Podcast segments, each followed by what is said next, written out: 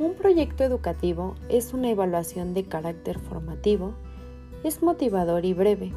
Sus elementos son definición de problema, análisis de la situación educativa, objetivos, justificación, cronograma, recursos, evaluación e informe.